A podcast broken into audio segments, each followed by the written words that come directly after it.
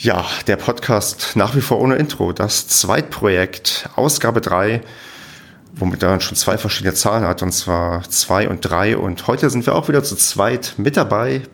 Bin einmal ich, der Stefan und der André. Hallo André. Guten Abend. Du sagst Oder guten Morgen, je nachdem, wann man es anhört. genau, das ist ähm, das Podcast-Ding. Man kann es halt jederzeit hören. Aber was man auch erstmal auf jeden Fall hören muss, ist, wer bist du? Stell dich vor, weil A, ich kenne dich noch gar nicht so richtig, von daher ist das so ein bisschen unser erstes Date. Also ich bin auch gespannt, was du, wie du dich gleich vorstellst und die Zuhörer wollen bestimmt auch wissen, wer du bist. Ja, gerne. Also zunächst zum Date habe ich schon mal ein paar Kerzen aufgestellt. Dazu ein Gläschen Wein parat, also da kann schon mal nichts schief gehen.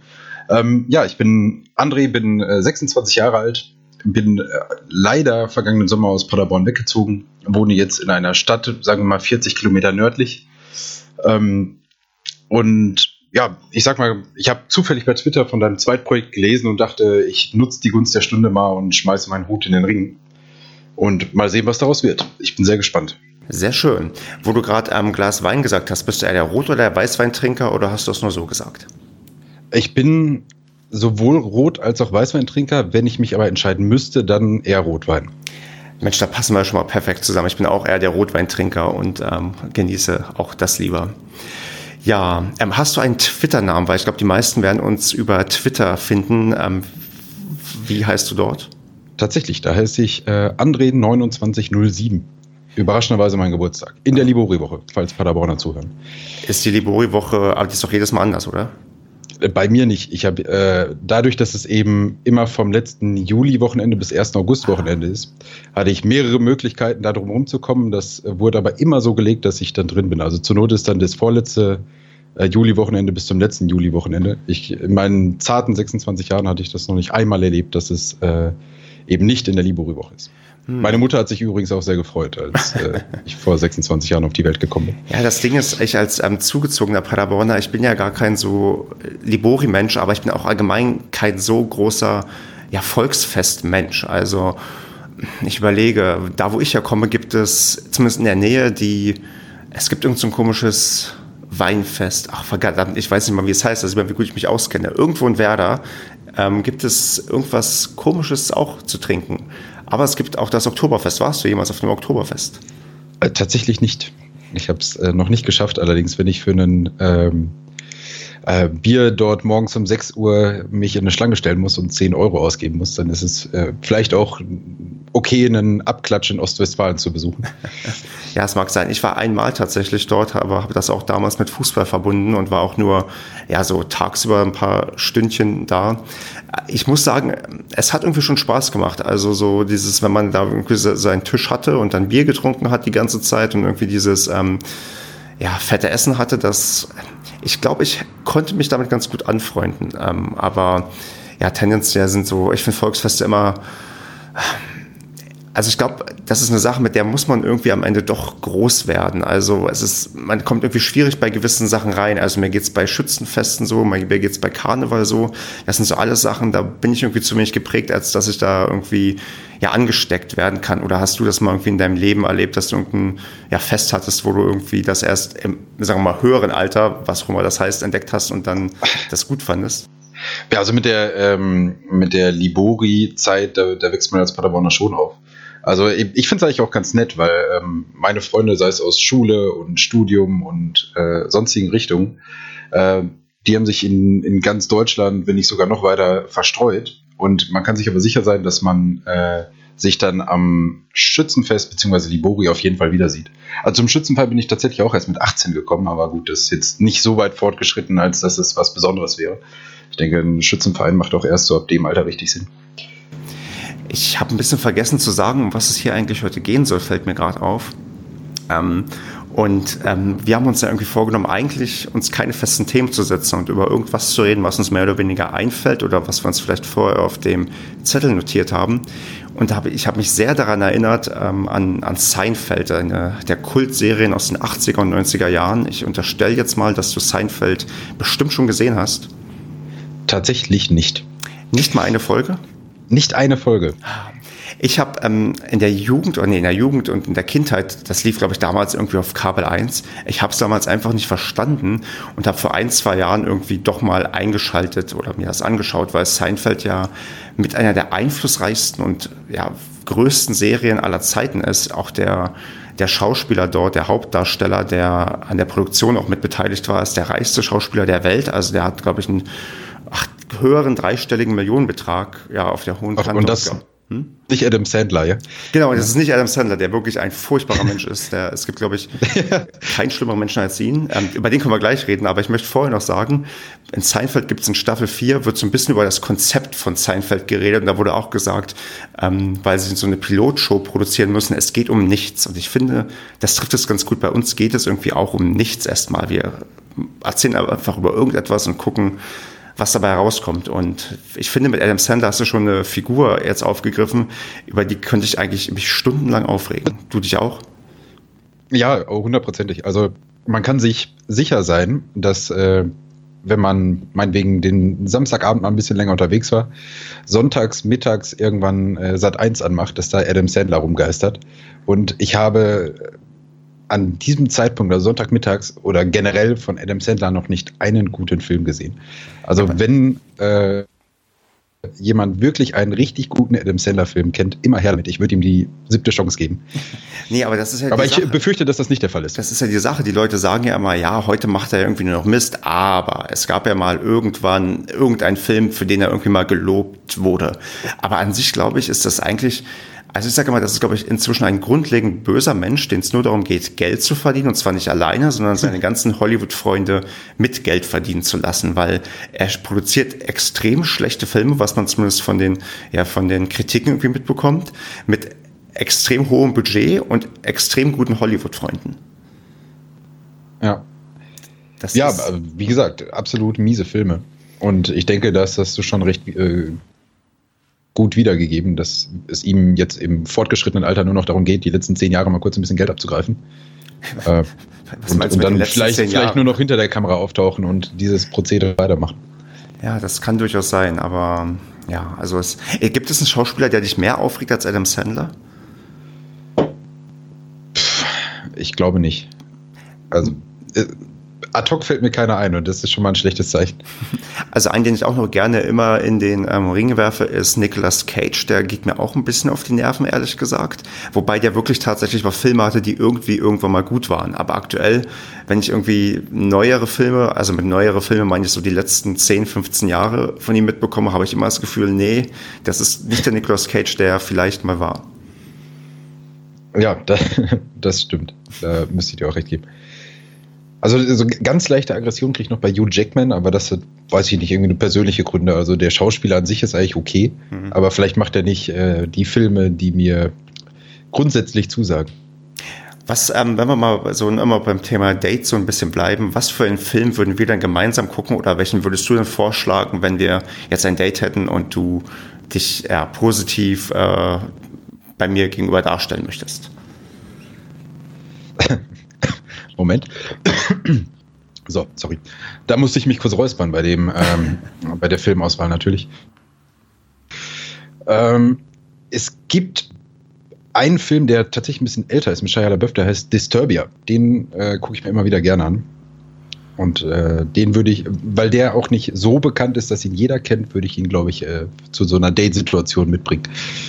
Hm, sehr gut. Ich glaube, ich wüsste gar nicht genau. Ich, also sagen wir mal so, wenn wir ähm, kein Date hätten, sondern ich einfach so einen Film gucken wollen würde und ich irgendwas nehmen wollen würde, was eigentlich jeder mag oder jeder mal gesehen haben muss, dann bin ich immer sehr großer Fan von solchen Sachen wie ja, Terminator 2, weil das irgendwie so ein Stück Filmgeschichte ist, was einfach genial ist und was auch eines der Filme ist, die mal besser sind als der erste Teil.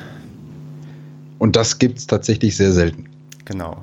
also apropos zweiter Teil, äh, und Date. Äh, ich weiß nicht, ob du das weißt, aber es gibt von Titanic einen zweiten Teil, den würde ich jedem mal wärmstens ans Herz legen. Das ist so unfassbar mies gemacht. Ähm, also ich habe das vor, weiß ich nicht, fünf, sechs Jahren gesehen.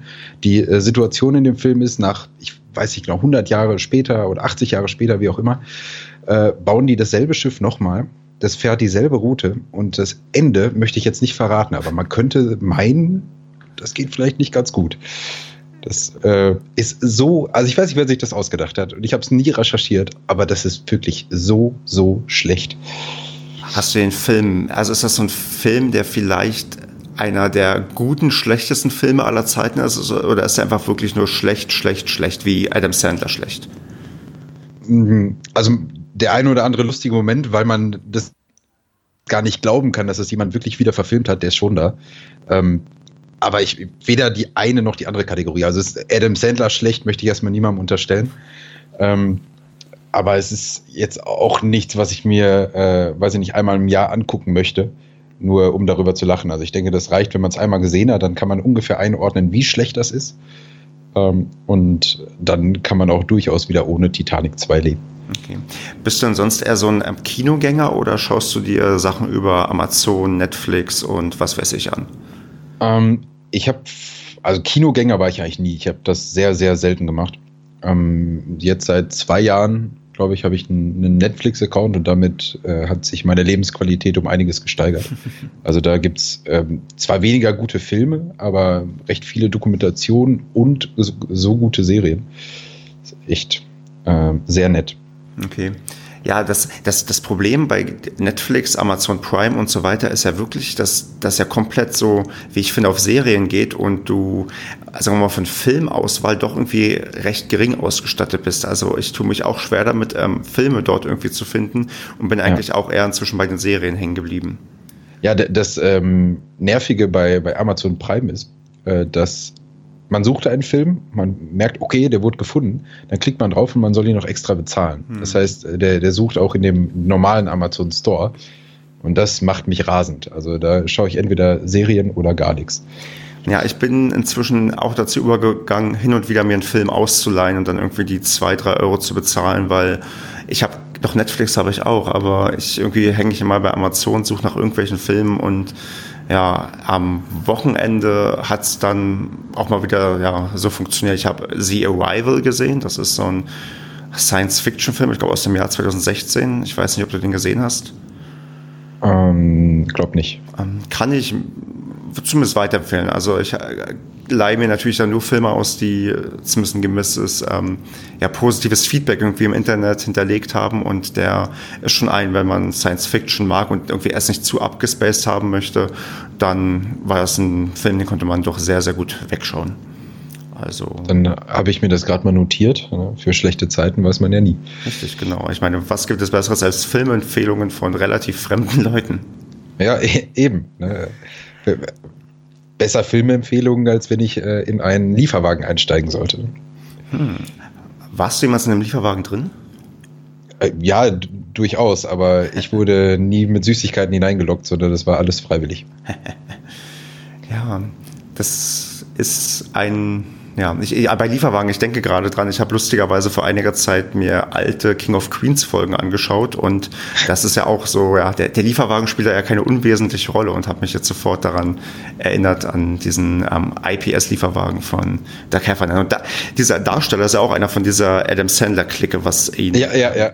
Ja, ja, der äh, Kaufhauskopf und äh, Kindsköpfe und äh, wo er nicht überall mitgespielt hat. Und bei King of Queens damals hat er mir aber wirklich gut gefallen. Auch äh, wenn Kevin James, der in Anführungsstrichen typisch dicke Tollpatsch ist, den man äh, gerne mal äh, verwendet, wenn es um sowas wie Kindsköpfe oder, hm. oder Kaufhaus Cop und Co. geht. Aber doch bei King of Queens, manchmal habe ich mich doch so ein bisschen wiedererkannt von der, sagen wir mal, ungeschickten Verhandlungsführung, äh, wie man mit seiner F Frau umgehen könnte. Und ich glaube, die meisten haben King of Queens auch sehr gerne geguckt, weil man irgendwie ähm, die weibliche Hauptdarstellerin doch recht attraktiv fand. Ja, ich denke auch. Also für äh, Mitte der 90er wohl non, plus ultra oder sagen Anfang 2000er. Auf jeden Fall. Und ähm, nur ein bisschen geschmälert dadurch, dass sie damals bei Scientology war. Das wusste ich nicht. Jetzt hast du mir das kaputt gemacht. Ja, ich, ich, mir wurde das auch mal kaputt gemacht und ich habe, du hast das erst äh, sechs Jahre später erlebt als ich. Ich, ich weiß nicht genau, ob du den äh, Ausschnitt von How I Met Your Mother kennst, wenn ähm, jemand auf irgendwas hingewiesen wird, was vorher nicht aufgefallen ist, und dann zerbricht bei denen im Hintergrund immer so ein Spiegel. Genau, ja, kenne ich. Und diesen äh, Spiegelmoment, den hast du mir gerade wunderbar beschert.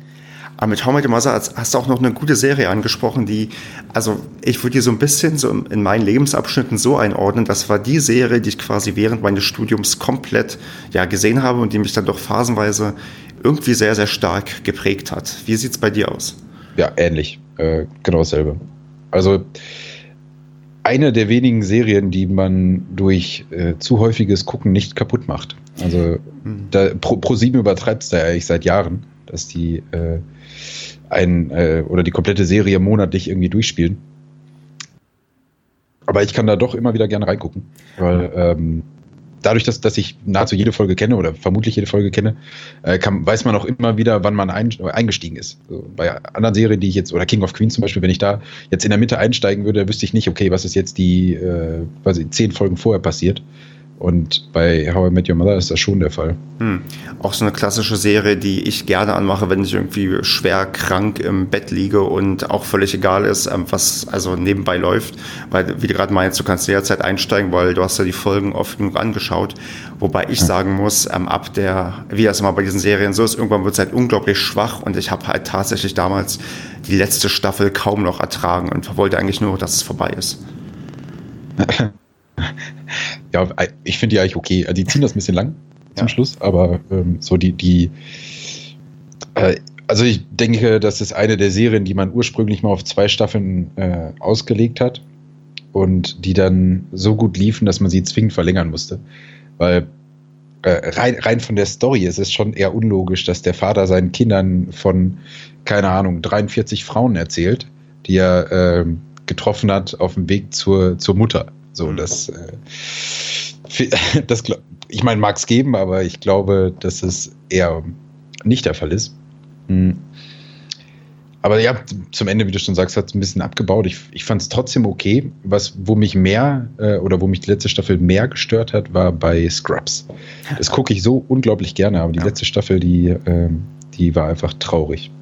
Ja, bei Scrubs, ähm, das ist die, die zweite Serie, die mir gerade noch eingefallen ist, weil das war so die Serie kurz vor dem Studium, die ich halt, ähm, die noch so ins Studium so ein bisschen reingeragt hat, die ich auch wirklich sehr intensiv geschaut habe und die man auch heute immer wieder schauen kann.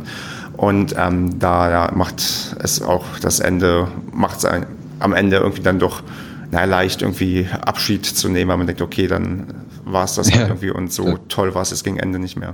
Wobei das die einzige Serie ist, von der ich jede DVD habe. Sonst habe ich so gut wie nichts. Aber das äh, wollte ich nicht aufgeben, weil das sind, äh, durchaus sehr gut ist. Sind DVDs dann heute noch zeitgemäß? Also kaufst du ja heute immer noch manchmal DVDs nee. oder ist das quasi komplett nein, nein. weg durch? Das äh, ist durch. Ja. Also, ich habe ewig nicht drüber nachgedacht, überhaupt eine DVD zu kaufen. Ich äh, muss gestehen, ich glaube ich auch, aber ich habe letztens mal mir Musik gekauft in analoger Form, weil normalerweise Musik kann man ja auch bei Spotify oder bei Amazon oder wo auch immer hören. Und ich habe mir, es gibt so eine Lieblingsband, die ich irgendwie seitdem habe, seitdem, ja, wahrscheinlich die, ja, inzwischen die, über die Hälfte meines Lebens, wo ich mir quasi jedes Mal die Limited Edition mit, äh, mit, mit Vinyl und irgendwelchen Postern, die drin sind, kaufe und äh, das irgendwie dazugehört, weil das halt so die, die Band irgendwie meines, meines Lebens dann irgendwie sein soll oder sein wird oder wie auch immer. Ähm, das sind die Donuts und die, das ist eine deutsche Band, die hauptsächlich Englisch singen, seit ja, ein paar Jahren auch Deutsch. Und die sind irgendwie so, ist irgendwie die Band, die mich ähm, ja mein, mein Leben lang irgendwie schon so begleitet, wo ich mir gar nicht die Frage stelle, ob ich das kaufe oder nicht kaufe, sondern ich kaufe es einfach. Hast du auch so eine Band? Ähm, nee, habe ich ehrlich gesagt nicht. Also ich höre viele, in viele Sachen sehr gerne rein, aber nicht einmal in meinem äh, Leben bin ich bei irgendeiner Band oder irgendeinem Künstler so hängen geblieben, dass ich sage, okay, egal was der macht, bedingungslos folge ich ihm, wohin es geht. Hm. Ähm, aktuell höre ich sehr gern Casper und ich war auch auf zwei Konzerten vor kurzem. Also der, äh, die, die Live-Show oder von Kraftklub, die sind beide sehr, sehr stark. Okay. Die ähm, kann man sich auf jeden Fall mal geben. Ich bin ähm, morgen Abend übrigens auf äh, einem Konzert von Olli Schulz. Das ist ein bisschen Kontrastprogramm. Hm. Aber der ist ja auch wahrscheinlich nicht schlecht, würde ich jetzt mal vermuten. Ich äh, hoffe das. Und äh, eigentlich erwarte ich das auch an, äh, von ihm. Weil hm. es ist ja äh, schon so, dass, dass er gerne damit hausieren geht, dass er ja doch im Herzen Musiker ist, auch wenn er hier und da mal den Fernsehclown raushaut. Und ich glaube schon, dass ihm das alles sehr viel bedeutet. Und deswegen äh, erwarte ich morgen eine ordentliche Show. In der Hoffnung, dass möglichst wenig Leute ihre Handys in der Hand haben. Das ist wohl das Einzige, was mich äh, komplett am Musikbusiness stört, beziehungsweise an Konzerten. Ja, weil diese, diese irren Bilder, wo dann die Leute alle nur ihr Smartphone quasi hochheben, um irgendwie mehr oder weniger ja. schlechte Aufnahmen zu machen. Ja, das einzige Bild, was ich davon mal wirklich gut fand, war, als jemand seinen Heizkörper hochgehalten hat bei irgendeinem Konzert. Aber kann natürlich auch gefotoshoppt sein und ich bin darauf reingefallen, das mag sein, aber ähm, das, als ich das Bild gesehen habe, fand ich schon lustig. Es ist, aber das, äh, du sprichst einen ganz guten Punkt an. Also dieses irre Ding mit äh, viele Fotos von allen möglichen machen und auch irgendwie recht egal, wie die, wie die Qualität ist. Ähm, wie, wie handhabst du das denn? Also in wie vielen Situationen deines Lebens machst du denn Bilder? Also bist du doch jemand, der auf seinem Smartphone nur ein Bild pro Tag macht oder ein Bild pro Monat? Ähm, hast du irgendwie, ja, wie, wie gehst du mit dieser neuen, modernen Technik, die wir jetzt auch schon etliche Jahre haben, um? Ähm, eigentlich sehr defensiv. Also ich, wenn ich mit meinen Freunden raus bin, dann mache ich so gut wie keine Fotos. Hm. Weil es soll ja Leute geben, die dann irgendwie noch 17 Fotos von sich selber machen müssen und äh, äh, wenn irgendwer ein Bier ext, muss auch noch ein Foto gemacht werden. So, das mache ich überhaupt nicht.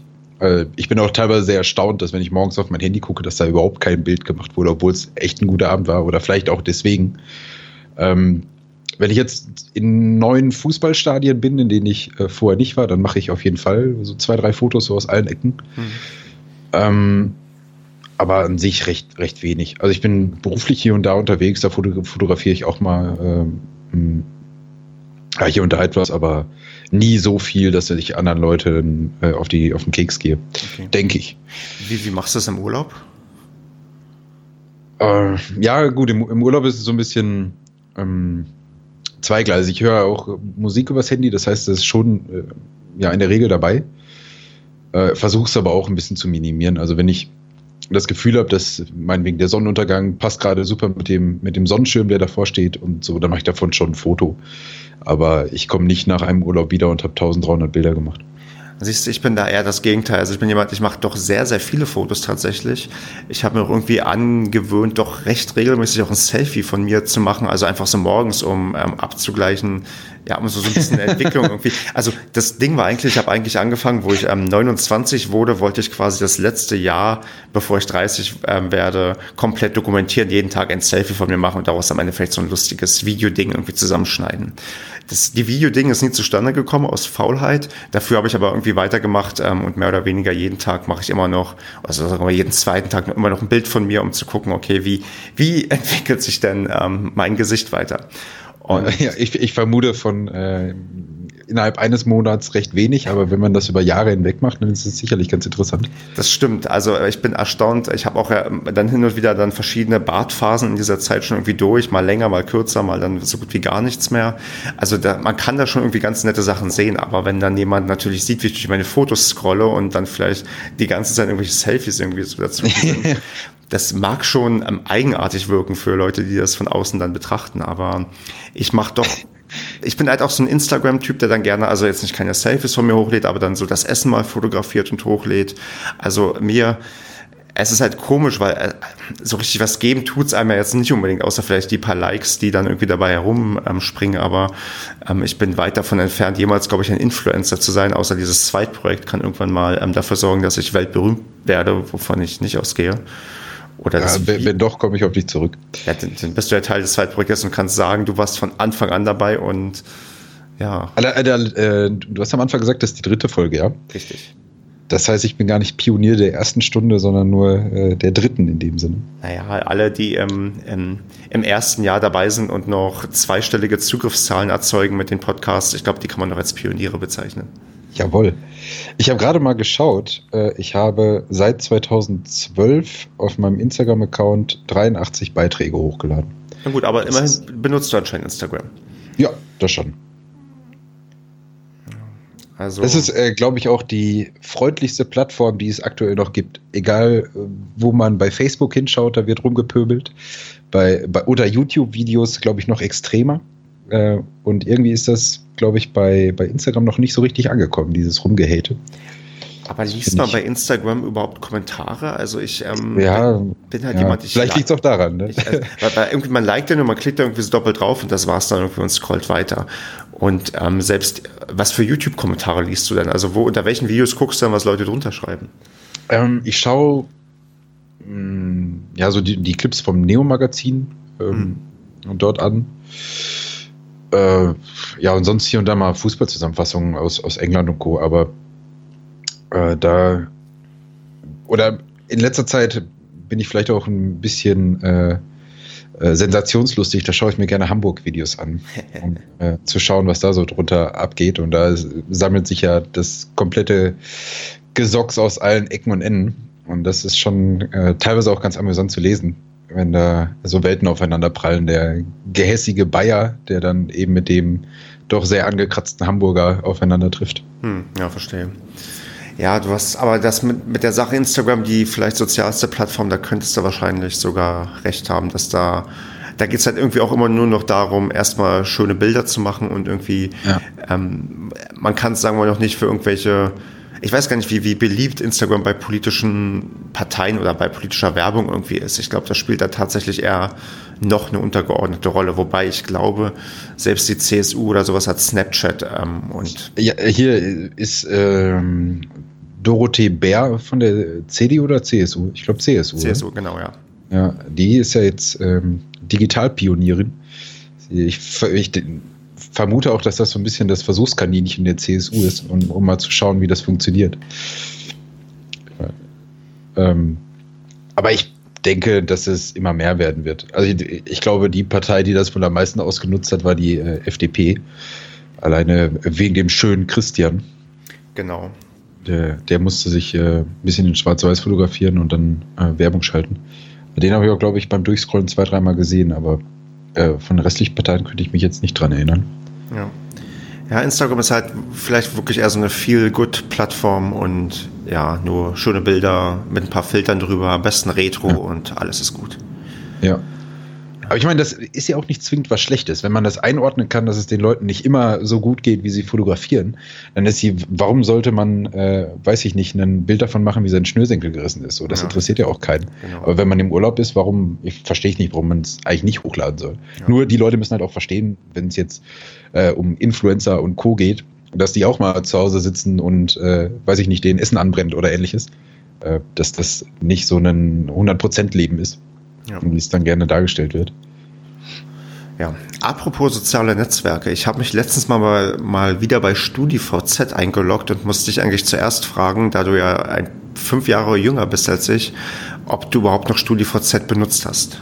Habe ich nicht, habe ich nicht. Also äh, traurigerweise war ich bei, bei SchülerVZ angemeldet, was ja das prinzipiell selbe Pro äh, oder dieselbe Plattform ist. Mhm aber ich war keiner von den coolen Kids, der sich mit äh, zarten 15 Jahren oder so schon bei äh, StudiVZ angemeldet hat.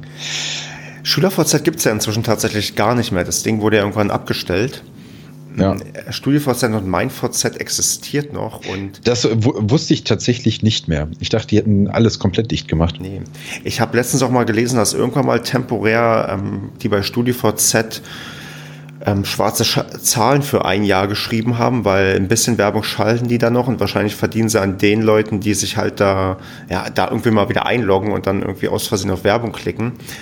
Und sonst ähm, gab es anscheinend auch vor kurzer Zeit ähm, einige Investoren, die hin und wieder interessiert waren, ähm, StudiVZ zu kaufen und nicht unbedingt wegen, wegen der aktiven Nutzer, sondern vielleicht auch einfach wegen der Daten, die man irgendwie für irgendwas benutzen kann. Also was ich sagen kann, wenn ich mich da einlogge, das ist echt faszinierend, weil es halt wirklich also wie eine, also wie eine digitale Geisterstadt ist. Also so stelle ich mir quasi vor, ist es, wenn du in den Bereich gehst, man kann, glaube ich, inzwischen bei Tschernobyl ähm, diverse Orte besuchen, die dekontaminiert sind, wo einfach alles liegen gelassen wurde. Und so sieht es bei StudiVZ auch aus. Du gehst rein und siehst, okay, hier ist einfach nichts mehr.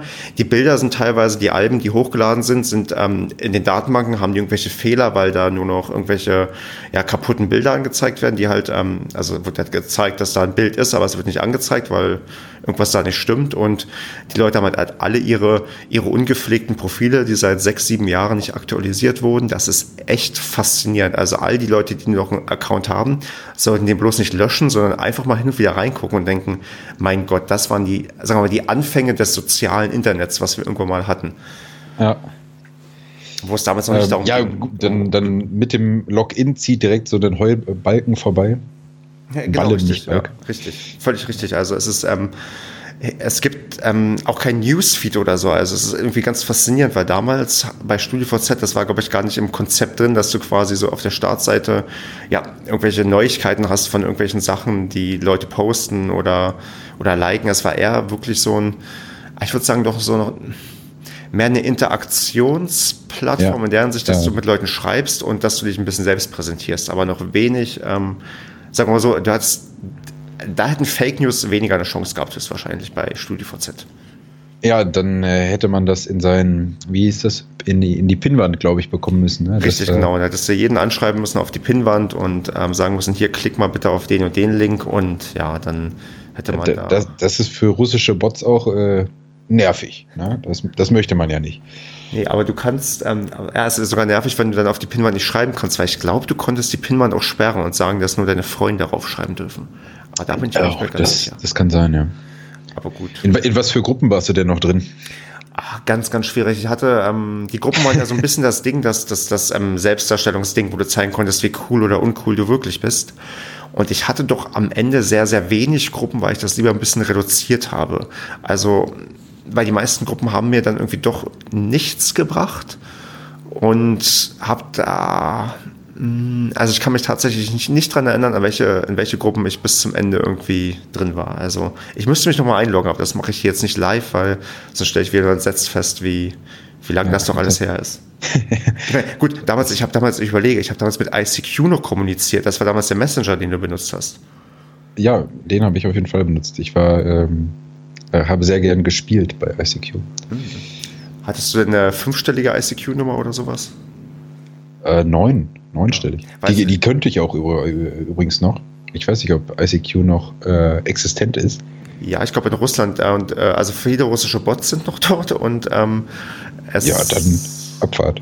Und äh, meine war auch neunstellig und die habe ich auch noch im Kopf, aber es gab auch fünfstellige, die man irgendwie teuer bei Ebay damals ersteigern konnte. Da fragt man sich auch warum. Ne? Ja, das, muss man sich mal vorstellen. Ein ICQ-Login, den man sich damals ersteigert hat, das ist schon ein bisschen irre. Ja, ja, ja, das äh, würde ich auch sagen. Ich glaube, bei, bei ähm, Computerspielen wurden vor ungefähr zehn Jahren, als ich so in dieser äh, Zeit drin war, ähm, wurden auch Namen oder beziehungsweise Accountnamen verkauft äh, und besonders angepriesen, wenn, wenn kein X drin war. Also wenn es jetzt nur der äh, Super Destroyer war und nicht der Super Destroyer X, dann äh, war gleich eine Wertsteigerung erkennbar. Ähm, Warum ist mir allerdings bis heute schleierhaft. Naja, weil du den exklusiven ersten Namen haben möchtest. Das ist genau wie wenn man irgendwo irgendwie den eigenen Vornamen, den kriegt man ja bei den meisten Plattformen niemals, weil den irgendwer anders sich schon ja, gesichert hat. Also Stefan finde ich nirgendwo anders als, als freien Nickname und manchmal ist es halt nur dann nur, wenn du auf Twitter oder so gehst, irgendwelche ja, Karteileichen, die halt sich irgendwann mal angemeldet haben, das nie benutzt haben und du dich ärgerst, mein Gott, jetzt ist dieser Account da tot und ähm, er hätte auch meiner sein können und ich hätte ihn sogar benutzt. ja, und äh, anschreiben und äh, 0,001 Bitcoins bieten. Ach, also ich habe ähm, ich habe mal äh, bei meinem anderen Blogprojekt habe ich einen Instagram-Account, nicht den ich gerne hätte, habe da mal angeschrieben, aber nie eine Antwort bekommen, weil die Person sich, glaube ich, wirklich niemals einloggt. Aber Bitcoin würde ich vielleicht auch anbieten. Besitzt du denn Bitcoins? Nein, besitze ich nicht. Ich bin zu spät darauf aufmerksam geworden und äh, bin äh, beschäftige mich damit recht wenig, also äh, allgemein so mit Kryptowährungen. Und habe tatsächlich erst reingeguckt äh, und mich da mal ein bisschen eingelesen, als das äh, ja quasi schon auf dem Top-Level war. Und das war es mir dann doch nicht wert, irgendwie einen Bitcoin für, äh, weiß ich nicht, 16.000 Euro zu kaufen. Also ich habe mir mal einen Bitcoin für 10 Euro gekauft, vor vielen, vielen Jahren inzwischen und für 100 verkauft, weil ich dachte, der steigt nie im Leben noch weiter, weil verzehnfacht und was, was willst du eigentlich mehr, ja? Und ähm, ja. ja, und äh, hast du das schon unter den Top 3 der merkwürdigsten Entscheidungen des Stephans äh, aufgeschrieben? Nee, habe ich nicht, weil ich habe die damals bei Mount Gox gekauft und Mount Gox ist die erste große Plattform gewesen, die irgendwann ja ver verschwunden ist und mit ihr ganz viele Bitcoins. Und oh. Demzufolge hätte ich den wahrscheinlich sowieso nicht ja, behalten dürfen. Bist du doch der glückliche Gewinner, der seine 10 Euro verzehnfacht hat. Würde ich so sagen. Ich meine, ich hätte vielleicht lieber 1000 reinstecken müssen und dann hätte ich dann 10.000 gehabt. Wäre vielleicht auch cool gewesen, aber so, ja, hat man mal irgendwie gemacht und vielleicht habe ich ja irgendwo noch ein bisschen was rumliegen und sage das jetzt hier nicht so. Aber ich habe ich hab zumindest keinen kompletten Bitcoin mehr, sagen wir mal so. Das äh, macht es nicht weniger werthaltig. Richtig, genau. ähm, apropos Geld, ich habe noch einen 20 Euro Amazon-Gutschein rumliegen. Hast du eine Empfehlung, wofür ich den verwenden kann? Ich habe äh, in solchen Momenten immer dieselbe Empfehlung. Ich weiß nicht, ob dir der Name was sagt, aber bei South Park, ich meine, es wäre South Park gewesen, da haben die äh, immer einen wabbelwackelarmigen Windhosenkameraden angeboten. Und ähm, angepriesen vor allem. Das sind quasi diese ähm, Männchen, die durch, durch Luftdruck dann auf einmal so aufstehen, wie äh, bei Bayern zum Beispiel im Stadion, wenn die Tore machen. Hm, ja. Also diesen Namen, den wabbelwackelarmigen Windhosenkameraden, den habe ich mir gemerkt. Ich weiß nicht, was der offizielle Name dafür ist, aber ich weiß auch nicht ganz, wie viel der kostet, aber die 20 Euro würde ich auf jeden Fall darin investieren. Ja, passt nicht so ganz in meine bisherigen Bestellungen und Amazon wird sich wundern, dass ich nach solchen Sachen suche. Aber ich schreibe es mal auf meine Liste von Sachen, die ich gerne eventuell hätte und setze es. Ja, ja, ja, wahrscheinlich. Ähm, ansonsten äh, muss, muss ich passen, aber ähm, ich könnte ebenfalls noch äh, anpreisen eine Dartscheibe. Das ist ja so mit die in Anführungsstrichen heißeste und nochmal Anführungsstriche Sportart. Und ähm, bei mir im Freundeskreis ist das äh, zurzeit sehr populär, eine Stil-Dartscheibe zu besitzen. Aber doch eigentlich und, eher äh, immer zum Jahresende wird das doch populär, oder? Das stimmt, aber wir, wir schauen uns das im, zum Jahresende immer gemeinsam an. Und jetzt haben wir eben den Schritt vom passiven Zuschauer zum aktiven Spieler gewagt. Das war auch so eine Art Gruppenzwang, sage ich mal, weil man sich, äh, weil man die, die Unterschiede beim Training halt direkt merkt. Ne? Wenn der eine eine Woche lang jeden Abend spielt, dann ist er nach einer Woche besser, hm. wenn man das selber nicht tut. Und nach äh, einer kleinen Diskussionsrunde äh, konnte ich meine äh, Dame dann auch davon überzeugen, dass ich hier doch gerne eine Dartscheibe an der Wand hätte. Und es hat geklappt. Weil sie wahrscheinlich eh sagt, ja, hier mach doch mehr Sport und äh, beweg dich mehr. Und dann hast du überlegt, ja, genau, ich spiele Dart.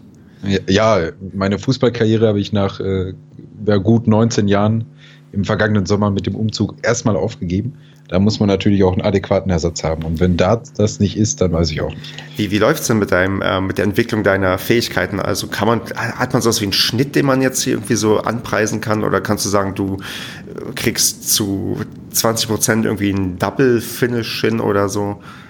Ähm, boah, ich glaube, 20 ist vielleicht sogar noch ein bisschen höher gegriffen. Also in, in der einen oder anderen Runde schafft man es halt beim ersten oder zweiten Versuch. Und dann gibt es wieder Runden, dann ähm, hat man sich schon so weit runtergespielt, dass man auf der Doppel 1 gelandet ist mhm. und kämpft quasi mit seinem Gegner nur noch darum, wer zuerst diese Doppel 1 trifft. Weil es dann doch nicht so konstant ist, wie man meint. Aber so im Spiel, dann wäre eigentlich immer so ein, ja, weiß ich nicht, 50 bis 60er Schnitt ungefähr. Und das wird dann hinterher noch deutlich runtergespielt durch die Doppelfelder, die man dann eventuell nicht trifft. Hast du so irgendwie im Kopf, was dein höchster, deine höchste Aufnahme mit drei Pfeilen war?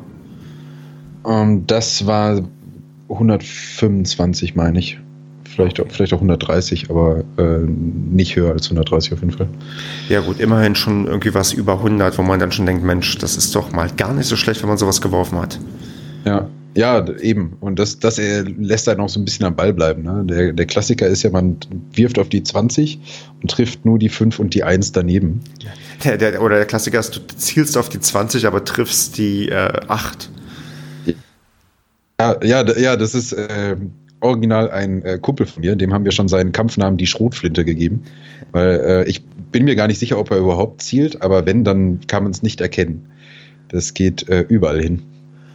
Ja, das ist, ähm, also ich, äh, wir, tatsächlich habe ich bei mir zu Hause auch eine Dartscheibe hängen, aber keine Steel-Dartscheibe, sondern eine Soft-Dartscheibe, auf der ich auch manchmal, ja, trainiere wäre übertrieben, aber auch manchmal werfe. Und gerade so zum Anfang merkst du, dass die Streuung doch extrem groß ist und du eigentlich auch ja. quasi auf die Mitte zielen kannst und hoffen kannst, dass irgendwas passiert. Ja, ja, genau. Das ähm, ist, glaube ich, die, die normale Herangehensweise. Und je nachdem, was man so für einen schlechten Tag hat, ist es bei mir durchaus auch noch so, dass ich zwar, sagen wir mal, ungefähr das Viertel äh, anvisieren kann, auf das ich werfen möchte, aber dann nicht zwingend äh, das Feld treffe, was ich treffen möchte.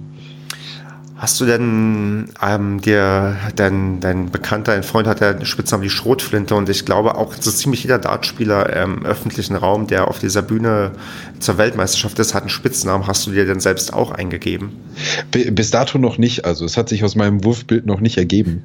Aber die, die, die Schrotflinte ist auch bis dato der einzige, der in unserem Freundeskreis einen Spitznamen hat. Ja, aber das ist doch schon mal, also ich glaube, da muss man frühestmöglich dran arbeiten, um das eigene Image und, äh, und die eigene Marke zu stärken. Ja. Du brauchst dann ja, ja, vor, vor, allem, vor allem die eigene Marke, das ist im Dart sehr wichtig. Genau, ich meine, du brauchst doch das passende das, Einlauflied, das ist auch wichtig.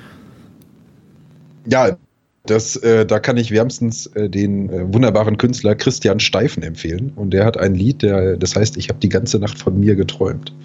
Das wäre dann ähm, mein äh, Einlauflied. Aber vorher muss ich erst noch shoppen, um so ein hübsches Hemd zu bekommen. Weil sonst äh, kriegt man natürlich auch keine Kredibilität in diese Sache rein. Du musst aber auch noch eine, wahrscheinlich auch eine ganze Menge Bier trinken, damit du auch die entsprechende Figur aufbaust. Ja, ja, das, das muss sein, das stimmt. Also dann ist das mit dem Sport vielleicht doch nicht so eine richtig gute Sache. Da muss ich erst noch an den Voraussetzungen arbeiten. Ins Trainingslager. Fördert zwei Wochen Höhentrainingslager auf der Alm beim äh, Après-Ski. Fördert Bier denn deine Zielgenauigkeit beim Dart? Hast du das mal probiert herauszufinden? Nee, nee, nee, nee. Keine Chance. Also ich, ich glaube, so also die ersten drei, die tragen da noch vielleicht ein bisschen zu einer ruhigeren Hand bei, aber alles, was danach passiert, dann nicht mehr.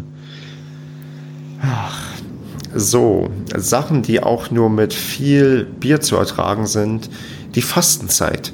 Ähm, ich weiß nicht, fastest du gerade in irgendeiner Form? Ähm, nein. Ich auch nicht, Mensch. Da Und ich habe damit aufge aufgehört, seit ich, weiß ich nicht, zwölf war oder, oder so. Weil ähm, ich nehme mir immer mal wieder vor, das jetzt unabhängig von der in Anführungsstrichen regulären Fastenzeit zu machen, mal so auf Sachen zu verzichten, damit die irgendwie nach, einer, nach einem gewissen Zeitraum irgendwie doppelt so geil sind. Hm. So, wenn, ich, wenn ich jetzt sagen würde, ich verzichte drei Monate auf Gyros, dann wüsste ich in drei Monaten, der Gyros, der wird richtig gut schmecken. Aber so richtig durchgezogen habe ich das noch nie. Fassest du denn auf irgendwas?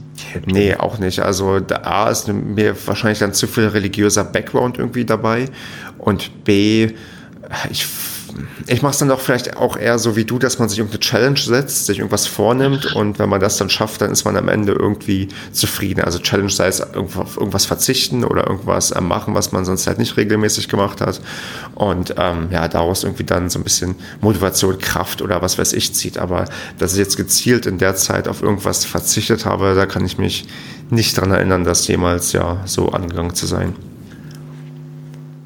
Ja, aber, aber für alle, die uns äh, doch zuhören und gerade fasten, es ist nicht mehr wahr. Stimmt.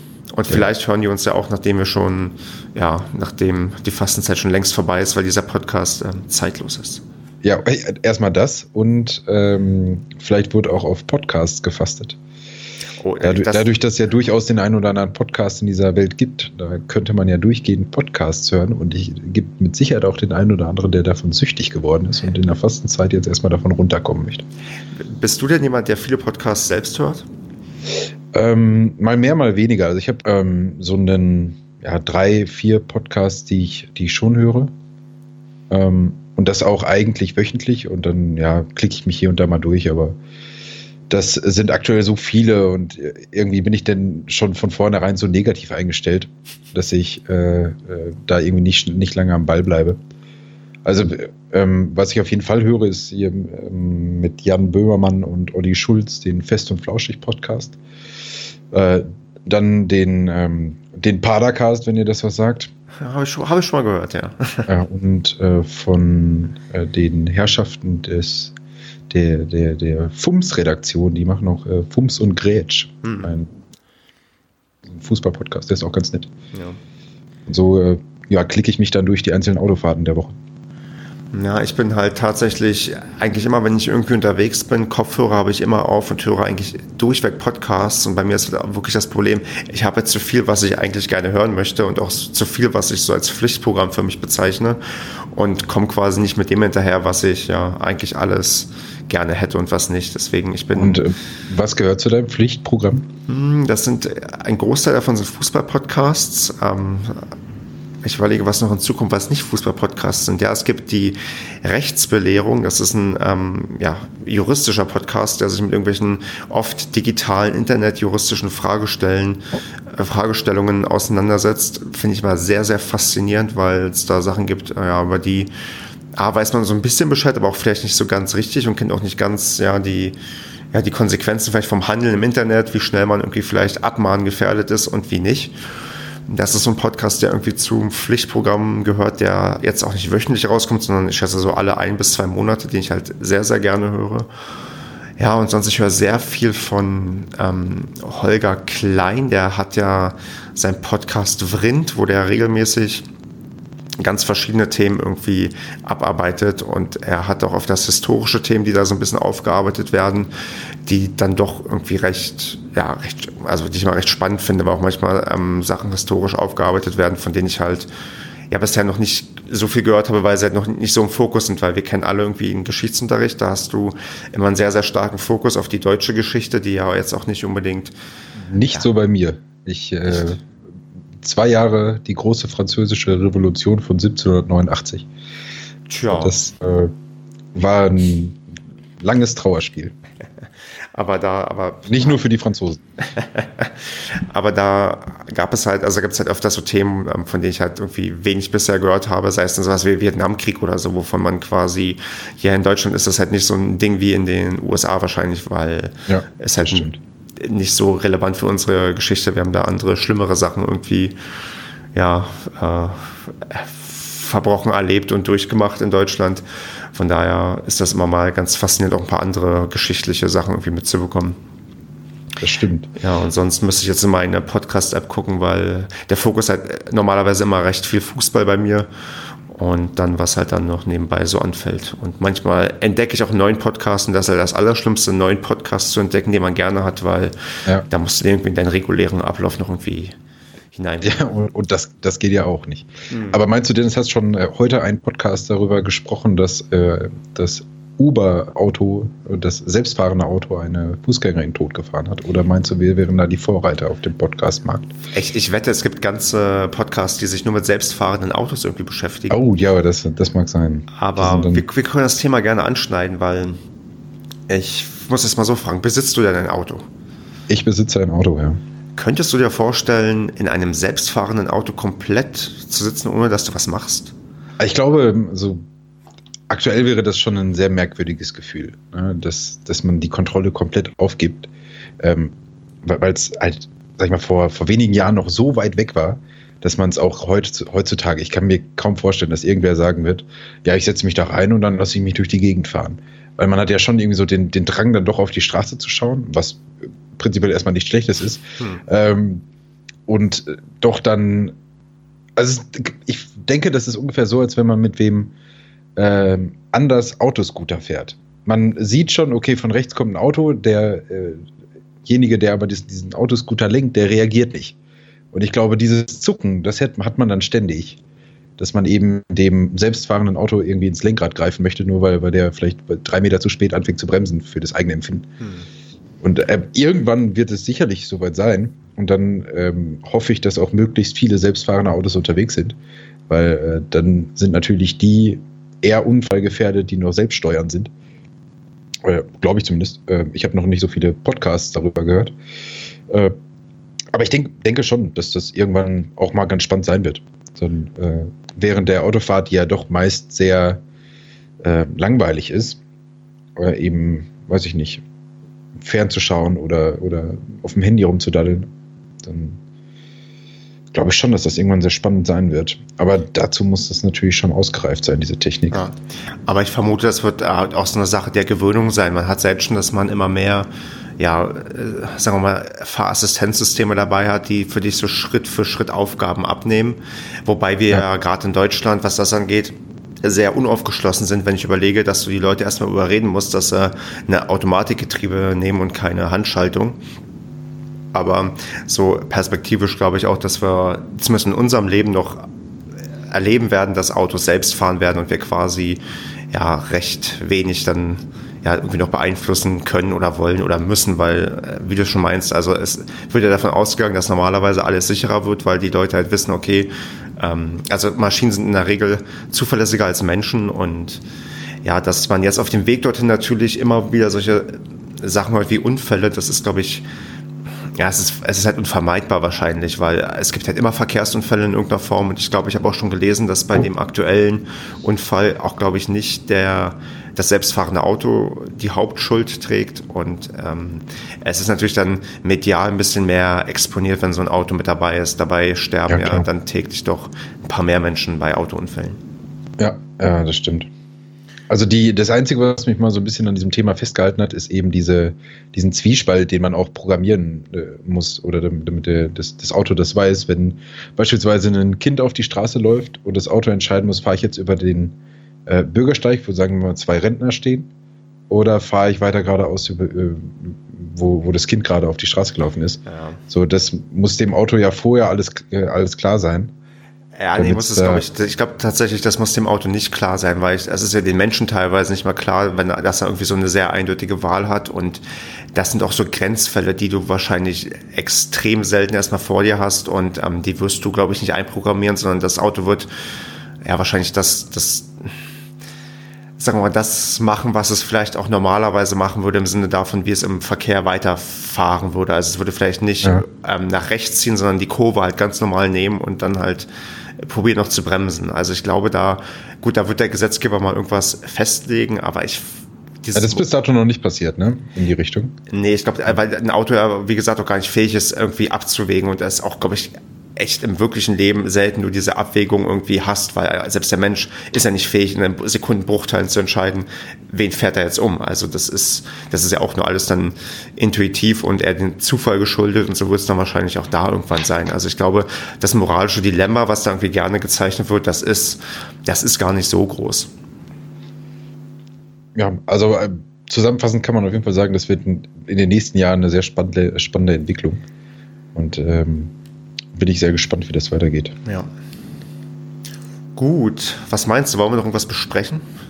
Ja, gerne. Ich äh, fühle mich gerade sehr gut. Na gut, dann, ähm, äh, du hast ja gerade das Thema ausgesucht, dann ähm, ziehe ich mal noch eins hier aus dem Hut. Und zwar, ich, ich, ich war letztens mal Freitagabend musste ich ja ähm, zum Arzt, weil ich irgendwie Probleme mit meinem Fuß hatte, weil ich ihn mir umgeknickt hatte und sicherstellen wollte, dass nichts gerissen ist. Ist nicht so wichtig. Wichtiger war eher, dass ich dann in irgendeinem Zimmer war oder in einem Wartebereich, wo Promi-News liefen auf RTL. Und ich habe gemerkt, oh Gott, ist das furchtbar. Also ich habe, ich, ich vermeide Promi-News sehr, sehr gerne und ähm, war irgendwie gezwungen, mir das anzuschauen. Es war, glaube ich, exklusiv dieses RTL Promi-Magazin und ähm, war doch sehr, sehr erstaunt und muss ich jetzt fragen, wie, wann hast du das letzte Mal Promi-News konsumiert? Ehrlich, ehrlich gesagt, keine Ahnung. Also ich ver versuche da auch möglichst drum rumzuziehen. Ähm, aber so hier und da läuft man ja doch, doch mal an einer, an einer Bildschlagzeile vorbei. Und allein das reicht mir schon so als äh, Dosis an Promi-News für Monate. Also mich interessiert absolut nicht, was Daniela Katzenberger und Co. irgendwie so den ganzen Tag ver veranstalten. Äh, und deswegen würde mich das, glaube ich, mehr treffen als ein potenzieller Bänderriss, wenn ich da dann in diesem Behandlungszimmer darauf warten müsste. Ähm, wobei Daniela Katzenberger ist, also ich habe die mal, irgendwann lief die zufällig mal so im TV und ich habe mal ab und an die aus irgendwelchen Gründen gesehen und von diesen ganzen, sagen wir mal, Trash-TV-Stars, die irgendwelchen Mist machen. Ich finde tatsächlich, sie wirkt gar nicht so unsympathisch. Sie hat, ähm, ist zwar sehr speziell, aber es ist keine, also ich, also wenn ich die Wahl habe zwischen Heidi Klum und Daniela Katzenberger für, für, für, für, für, für einen Bowlingabend, ja, dann lieber Daniela Katzenberger als Heidi Klum. Ja, das ist aber auch eine sehr schwierige Auswahl. du musst dich entscheiden. Du musst ich, dich entscheiden. Oh. Oh, sonst äh, werde ich doch in den Lieferwagen geladen. ähm, ja, ich glaube, ich würde auch Daniela Katzenberger nehmen. Ich denke, die trinkt mehr. Das könnte sein. Ich glaube, glaub auch Heidi Klum ist so ein bisschen ähm, die, die Adam Sandler der Modeszene in Deutschland, weil sie, glaube ja, ich, auch ja. abgrundtief böse sein könnte und ihr es auch nur ums Geld verdienen, glaube ich, geht. Zumindest habe ich. Heute, heute hat mir das Radio erzählt, dass äh, Heidi Klum mit dem Knaben von äh, Tokyo Hotel äh, irgendwas äh, zu tun hat aktuell. Mit welchem denn? Du fragst mich Sachen. zu, zu, der Knabe, der nicht gesungen hat. Das heißt, der mit den äh, langen Haaren damals. Genau, genau. Also ich habe äh, mich in, auch nicht weiter in dieses Promi-Thema dann eingelesen, aber ich dachte so, na, wie klein die Welt doch ist, zumal sie ja locker 20 Jahre älter sein wird. Ja, Oder aber 15. das. Weiß ich nicht, wie alt ist Heidi Klum? Also 100 Jahre alt? Gefühlt ja. Also äh, ich glaube, die ist. Ähm, das ist auch nur noch Körper und keine Seele mehr. Also das ist. ja gut, ich, ich weiß nicht, wie vielte Staffel Germany's Next Topmodel läuft, aber ich glaube, nach zehn Jahren Menschen brechen, da kann man auch irgendwann mal seine Seele abgegeben haben. Ja. Hast du jemals eine Staffel Germany's Next Topmodel komplett zu Ende geschaut? Ich glaube die erste. Ähm, also bei, das war ähnlich, sage ich mal, wie bei Deutschland sucht den Superstar oder äh, Big Brother. So die erste Staffel, das war noch was Besonderes. Da hat man gedacht, oh, da könnte man mal reingucken, aber irgendwann, äh, die verpassen halt alle den Zeitpunkt aufzuhören. So, ich muss mir nicht den 15. Superstar angucken, weil, äh, tut mir leid, die letzten 14 waren keine Superstars. Dann ist die Chance recht groß, dass du es auch nicht wirst. Das ist richtig, aber irgendwie, es scheint jetzt zu funktionieren und solange man damit Geld verdienen kann und damit wird wahrscheinlich Geld verdient werden, wird das halt gnadenlos weitergemacht. Ja. Ja gut, ich meine, die, die Prinzipien sind äh, ähnlich. RTL setzt darauf, dass möglichst viele Trottel darum laufen, die sie dann äh, vorführen können. Und bei Pro7 und in, der, äh, bei, bei Germany's Next Topmodel, da hoffen die einfach, dass die Mädels einfach aufgrund von Hunger oder Durst irgendwann anfangen zu heulen. Und dann können sie da die Kamera draufhalten. Ey, also es ist einfach nur diese Sensationslust, die da gestellt, gestillt werden muss von irgendwem. Eigentlich hast du mir uns, glaube ich, gerade das Rezept gegeben, wie das Zweitprojekt wirklich erfolgreich werden kann. Wir müssen ja eigentlich menschliche Dramen inszenieren und hinbekommen, dass hier Leute, ja, Leute gebrochen werden, Leute fertig sind und Leute ähm, ja, halb gedemütigt werden. Also vielleicht äh, müssen wir noch aber, aber dein menschliches Drama mit äh, dem potenziellen Bänderriss und Promi-News, das ist ja schon ein Anfang. Da kann man drauf aufbauen. Also es ist auch erstaunlich, wie viele Promi wissen wir hier gerade anhäufen, obwohl wir eigentlich niemals Promi-News in irgendwelcher Form aktiv konsumieren. Ja, gut, da, da spielt wahrscheinlich so ein Facebook-Feed äh, eine große Rolle, mhm. was man zufällig mal äh, sieht, weil jemand anders das geliked hat. Aber zum Thema Tokyo Hotel, es gab ja diese zwei Brüder und dann gab es noch diese zwei im Hintergrund. Was ist eigentlich ja. aus den beiden geworden? Also haben die vielleicht das einzig Richtige gemacht und einfach in der Zeit wie bekloppt Geld verdient und führen jetzt ein ganz entspanntes Leben? Ich ähm, meine von ein paar Jahren mal exakt das gehört zu haben, dass äh, die beiden Frontknaben, und Zugpferde, die sind ja irgendwie nach Amerika ausgewandert. Mhm. Und ich glaube, die anderen, die, die kommen ja irgendwie ursprünglich aus dem Osten, die Magdeburg oder genau, ähnliches. aus Magdeburg kommen die. Ja, äh, ich glaube, die sind da geblieben. Mensch, das, also das ist irgendwie auch so ein bisschen ja, der Jackpot, du. Das ist vielleicht das zweite, die zweite Möglichkeit fürs Zweitprojekt.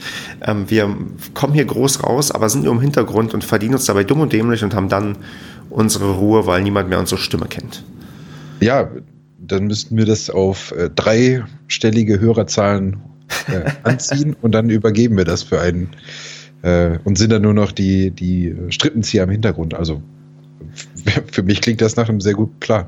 Mensch, und ich würde sagen, mit diesem Plan ähm, beenden wir mal diese ähm, Pilotfolge und hoffen, dass Leute das gut gefunden haben. Und weil wir haben die Stunde, glaube ich, voll und ich hoffe, dass uns Leute Feedback geben und sagen, wie toll oder wie schlecht sie es fanden.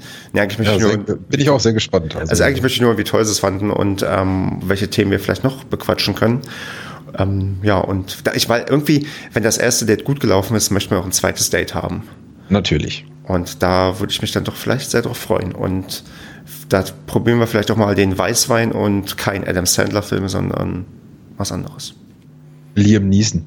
Oh, oh, oh ja, das ist, glaube ich, äh, ich möchte sehr, sehr gerne über Liam Neeson reden und ähm, seine, ähm, seine Authentizität, die er herüberbringt in irgendwelchen komischen Actionfilmen. Ja, da wäre ich auch dabei. Sehr schön. André, vielen, vielen Dank. Ähm, folgt André auf Twitter, folgt dem Zweitprojekt, abonniert uns, gebt uns Feedback und sagt allen Leuten weiter, dass es uns gibt. Und ja, bis zum nächsten Mal. Auf Wiedersehen. Tschüss.